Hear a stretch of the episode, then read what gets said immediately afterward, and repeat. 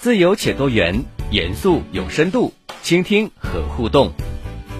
台海动向，两岸情势，世界风云。稍息立正报告，邀您一起电波畅聊，在网络连接，在对谈思辨中激荡脑力，分享观点。Hello，各位在网上收听节目的朋友，大家好，百万林红心打给周末快乐！我是大家两个好朋友杰克。Hello Hello，大家好，我是大家的老朋友阿卫。是，那么时间真的非常的快，我们现在又到了又一个周末的时间哈。一月六号，我们的少息立正报告又准时和大家在这个电波当中啊相见了见哈。对嗯嗯那么当然哈，我们现在呢是一月六号，那么在一月一号的时候呢，这个岛内一件事情应该说是上马了哈，因为以前也一直在说，那就是所谓的这个呃台湾的这个军队的这个役期了哈，嗯从原来的四个月，那变变成了现在一年的时间，是嗯，变成实实在在的一个情况出现了哈。这其实也是去年我们一直在讨论和关心的一个话题。没错，嗯那这个哈、政策呢是适用二零零五年出生的台湾青年朋友。嗯那么当然这个呢方案哦应该是呃蔡英文他在零二二年底的时候拍板的。你想想，其实时间有一段了。是的。那么当然是因为这个民进党执政呢，导致这个两岸的关系呢是越来的越紧张。嗯那么他们就开始想办法说，那怎么来进行啊、呃更好的哈？从他们的这个执政党的角度，他并没有想说我更好的去缓和两岸的关系，没错而是想说怎么样去让这个最后的结果啊吃拢不拢，现在好像。不太乐观的感觉嗯是啦但是呢，不管怎么说，你这个兵役现在一年已经是板上钉钉的事情。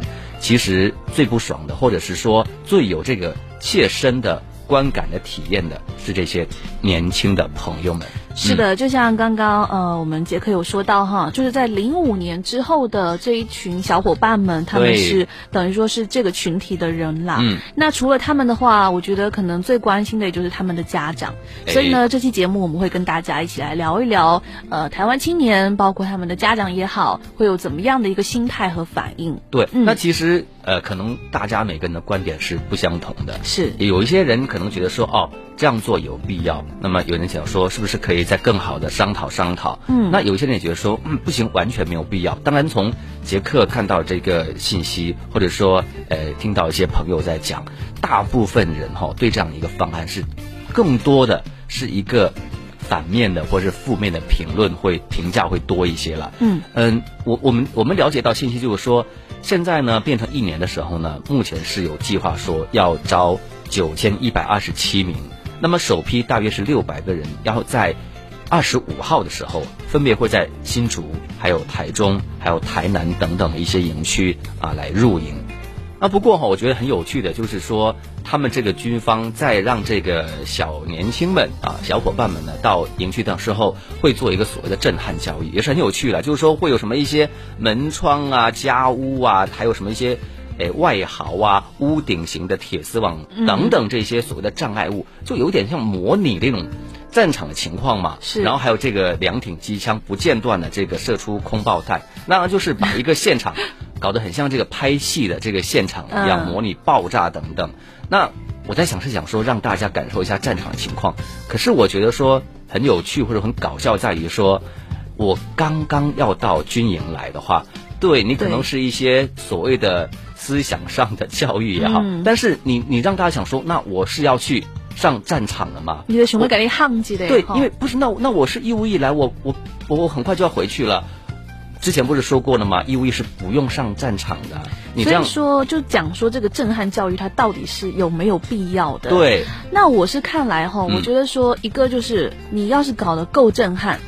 可以，那这些可能这一期的义务役的学员吼，可能会觉得很害怕啊。原来打仗真的是这个样子的。嗯，好，那你要是不够震撼，那怎么说？那这些来服役的年轻人又觉得说，你这个是在闹玩过家家吗？对，是不是？所以其实真的，他这个政策、嗯真的就像你说的，他是真的是很匆忙的在上马，并没有经过一个非常完整的一个就是规划或者讨论等等。是所以对于年轻朋友来说，哎，我们来听听看，有一部分的年轻朋友有媒体在这个接财，看看他们是怎么对于这个政策是否是支持的？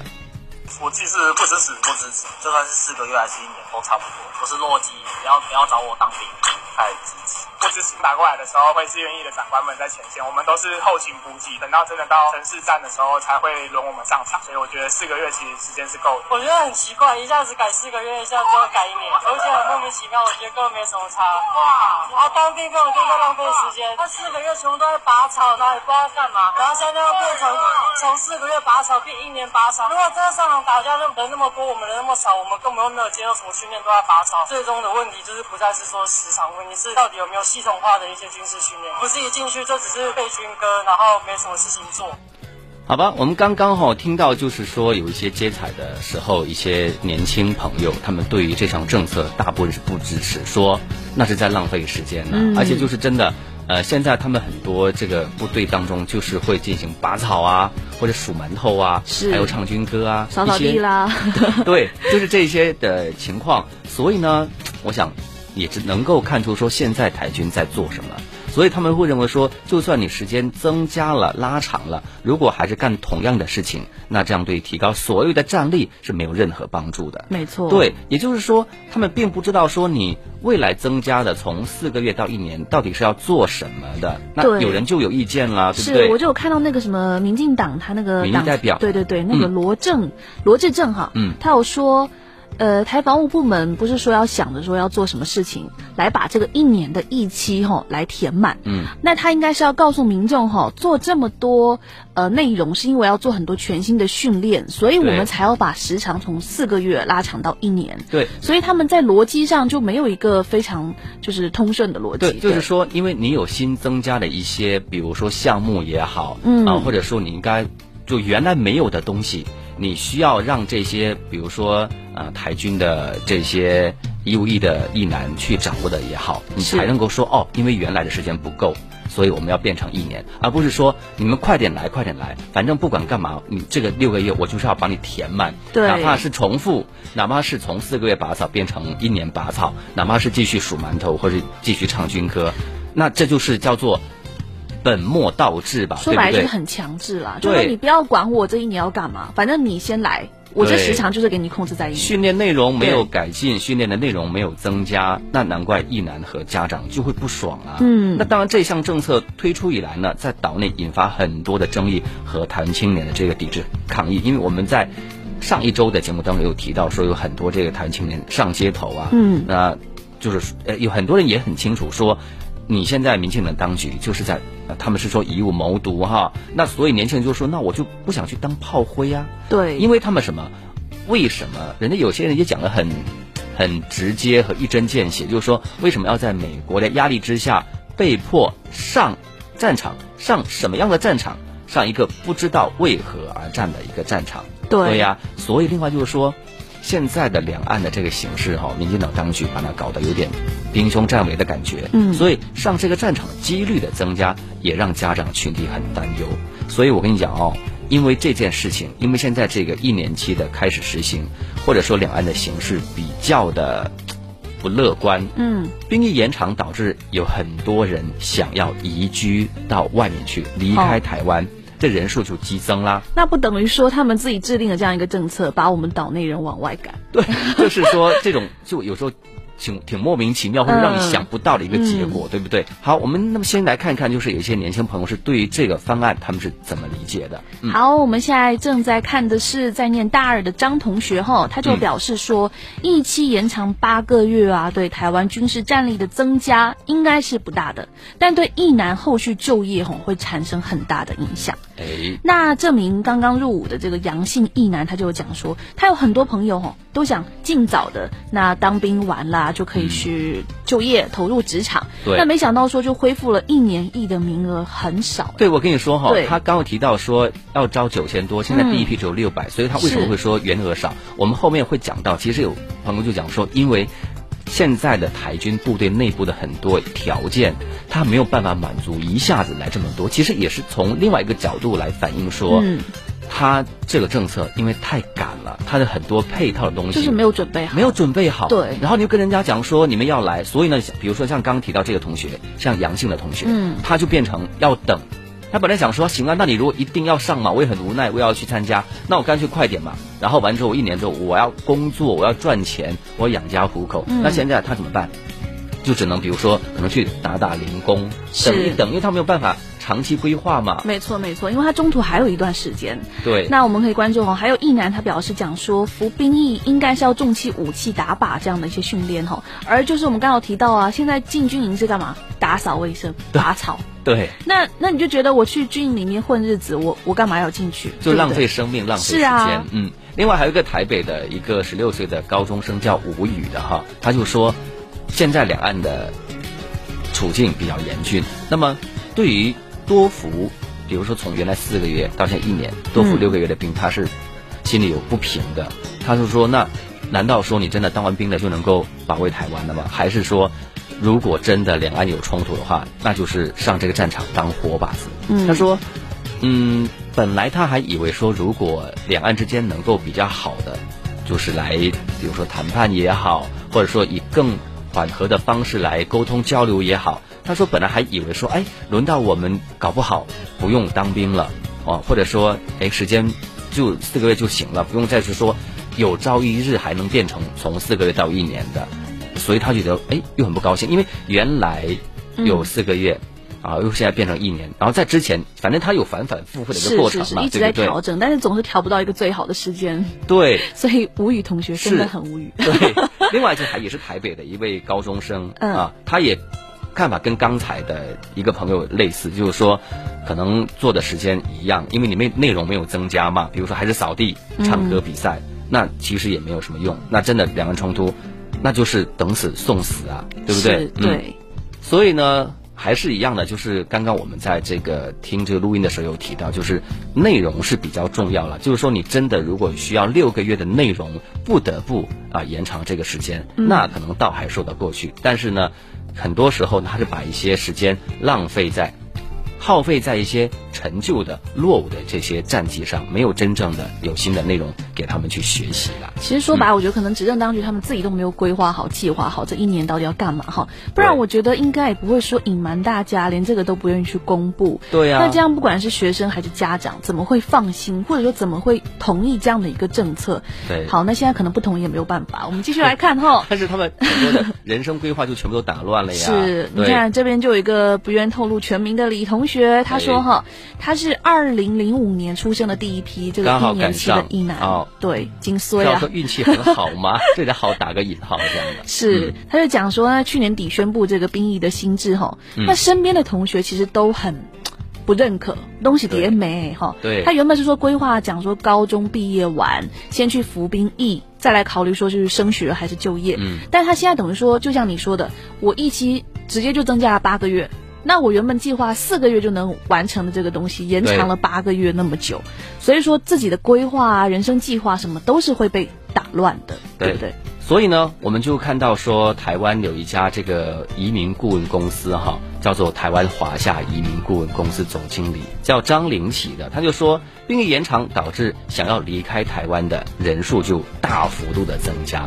他说，客人主要是因为担心两岸的关系紧张，小朋友会被征召上战场。他也很直接、很坦白的讲说，近期有八成以上的客人都是因为这件事情来到他们公司进行咨询的。八成诶。对，那这个其实啊，就是观感上、民众的体验上，确实已经有一些。实际的反应了，是的，对。那我们来看看哈，除了在这个呃移民的人数增加上，其实我们这个曾经担任过军团级指挥官的退役将领啊，他就讲说，呃，现在年轻人哈，他是爱自由的，对，对不对？我不爱被管束，对，而且我长期都有手机啊、网络啊这种东西可以去接触社会上或者是国际上的资讯。那你这个疫期恢复了一年以后，我觉得。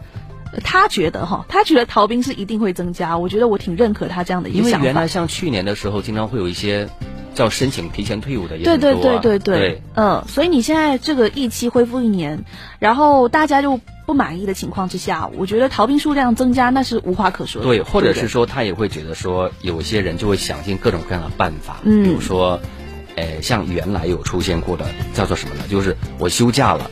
但是我就不愿意回去了，能多休多少天，怎么怎么怎么地？是，或者说有些军官参加一些训练之后，他就不再回去军营了，等等。那这个东西呢，他是怕说接下去如果因为很多人对这个新的一年期的预期不满，嗯会更加激发这样的情况的发生。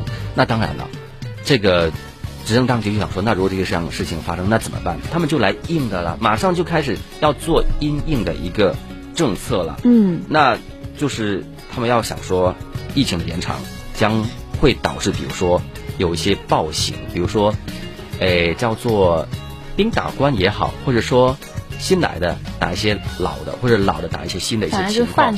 对抗嗯命啊，还有什么斗殴等等，这个严重影响他们所谓的军纪的一些案件，恐怕会增加，所以对他们的管理呀、等等的会造成严重影响，所以他们就开始了。各一些重要的部门就集合起来啊，我们讨论讨论，交换意见应该怎么做。所以他们就说，对不服从，还有比如说一些抗命、暴行等等的这些严重的所谓的案件，那他们就要采取一些比较强硬的措施，把他们压下去，对不对？嗯那当然，这个东西就是说，也从另外一个面向来反映说，这个东西大家并不欢迎，并不乐见，只是说迫于政策的需要，那无奈的去接受这么一个现实而已。是的嗯好，那我们稍事休息一下，一首歌曲之后，我们继续来聊。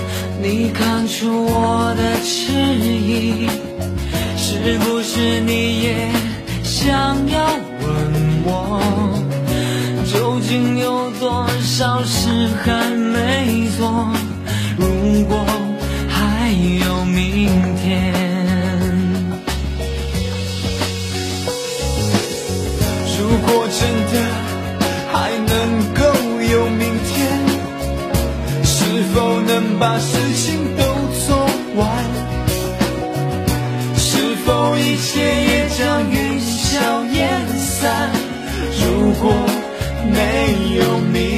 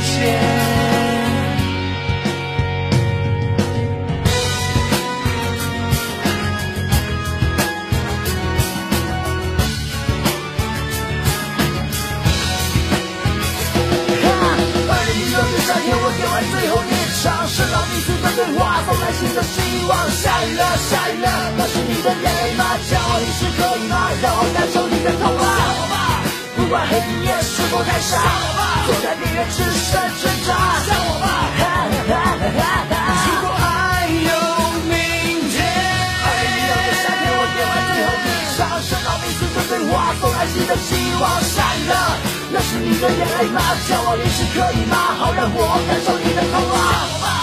不管黑夜是否太傻，都，在边缘只剩挣扎。如果还有明天，希望这掌声你也能够听得到，希望我们的梦想永远不会被忘掉，希望有一天。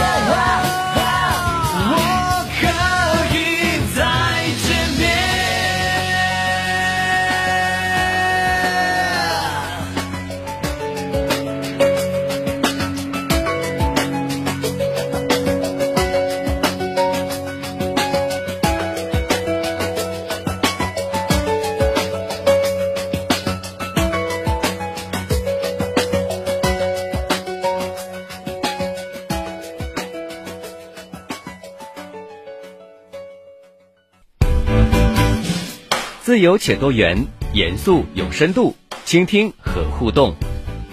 台海动向，两岸情势，世界风云。稍写立正报告，邀您一起电波畅聊，在网络连接，在对谈思辨中激荡脑力，分享观点。